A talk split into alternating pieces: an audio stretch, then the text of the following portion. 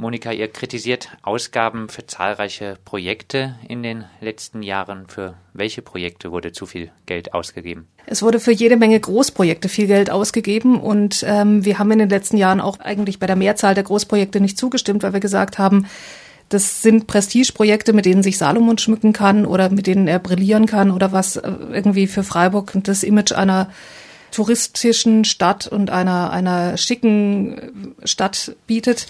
Da war das neue Rathaus, was beschlossen wurde, die Umgestaltung des Platzes der alten Synagoge, der ja deutlich schicker wird, als er bisher war und der nicht mehr zum Sitzen einlädt für alle Bevölkerungsgruppen, sondern nur noch bestimmte Bevölkerungsgruppen anzieht und der einfach Teil einer Innenstadtsäuberung, wenn man es ganz bös sagen möchte, ist. Da war die Straßenbahn über den Rottegering, das neue SC-Stadion, die Vorfinanzierung vom Stadttunnel. Überall sind Millionen rausgehauen worden für Projekte, die nicht wirklich notwendig sind. Gleichzeitig ist im Sozialbereich, im, auch im Flüchtlingsbereich und in anderen Bereichen immer gesagt worden, na ja, also man muss dann gegenfinanzieren und man kann nicht unendlich Geld ausgeben und jetzt behauptet die Stadtverwaltung, dass tatsächlich Flüchtlinge schuld seien an einem plötzlich aufgetauchten Haushaltsloch, was Salomon ganz gut ins Konzept passt, weil er sowieso das Artig so nicht haben wollte, wie es beschlossen worden wäre. Stichwort SC-Stadion. Wollt ihr dem SC Freiburg äh, seine Wettbewerbsfähigkeit nehmen? Wir wollen dem SC Freiburg nicht seine Wettbewerbsfähigkeit nehmen, aber wir sagen, es ist nicht Sache der Stadt, was zu finanzieren, was der SC braucht. Also, dass die Stadt unterstützen kann, dass die Stadt bei der Suche helfen kann nach einem neuen Standort gerne.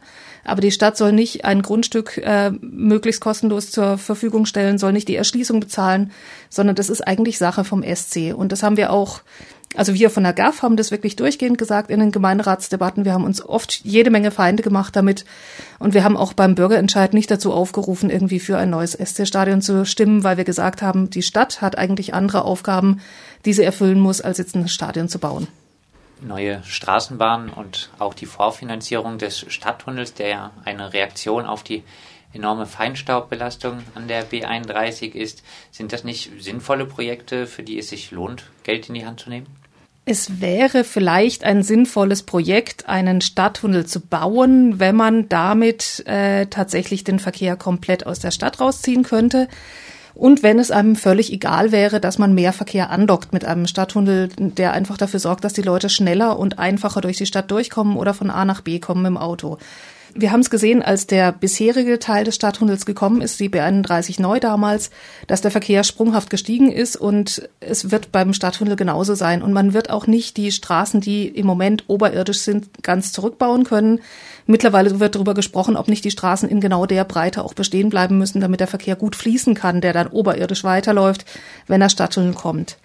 Straßenbahn ist natürlich auch ökologisch eine sinnvolle Sache, aber ich brauche nicht eine Straßenbahn 50 Meter neben einer anderen Straßenbahn, die im Endeffekt eigentlich von von der gleichen Richtung in die gleiche Richtung geht und eigentlich auch nur eine weitere Zutat zu dem Prestigeobjekt äh, Rottekring ist.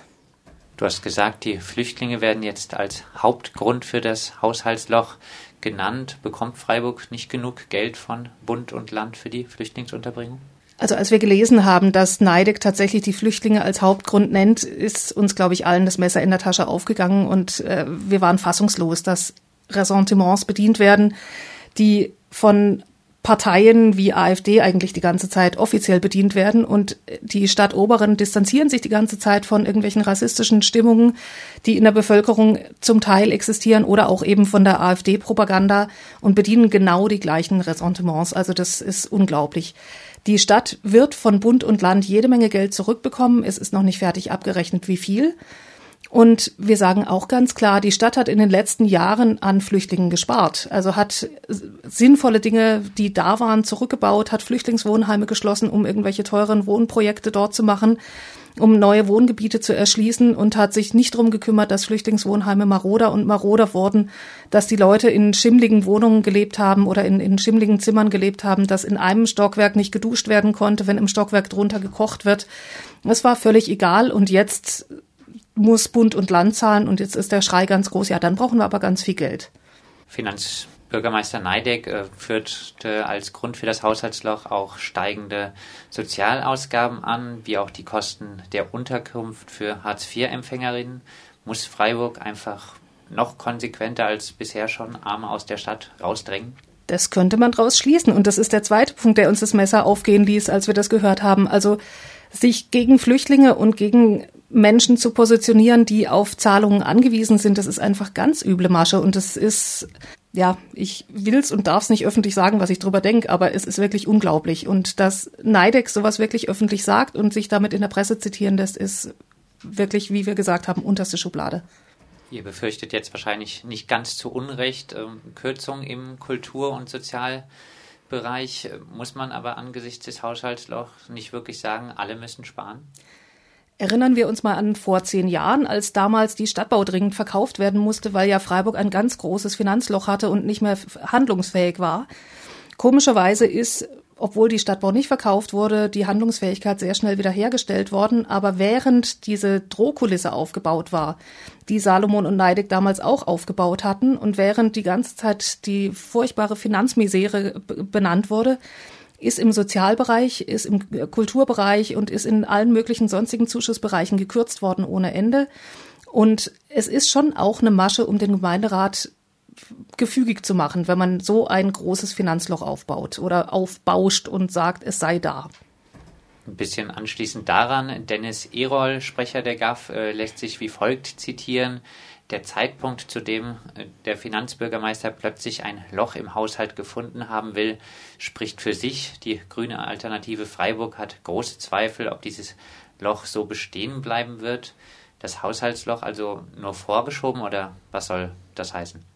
Neide kann gut rechnen und Neide kann gut darstellen. Und von daher gehen wir davon aus, dass er darstellen wird, dass dieses Finanzloch wirklich da ist. Wir bezweifeln aber, dass es im Nachhinein immer noch so groß ist, wie es jetzt gerade dargestellt wird. Also wir gehen davon aus, dass es wie 2006 auch im Nachhinein plötzlich alles äh, deutlich besser aussieht, dass die Gewerbesteuereinnahmen plötzlich in die Höhe schnellen und sowas. Aber alles erst, wenn der Haushalt beschlossen ist und wenn Kürzungen durchgesetzt sind. Abschließend, welche Grundsätze sollten jetzt zukünftig in der Haushaltspolitik in Freiburg gelten? Weniger Großprojekte, weniger Prestigeprojekte und mehr Investitionen in Soziales und in die Dinge, die das Leben in Freiburg, das Miteinanderleben lebenswert machen.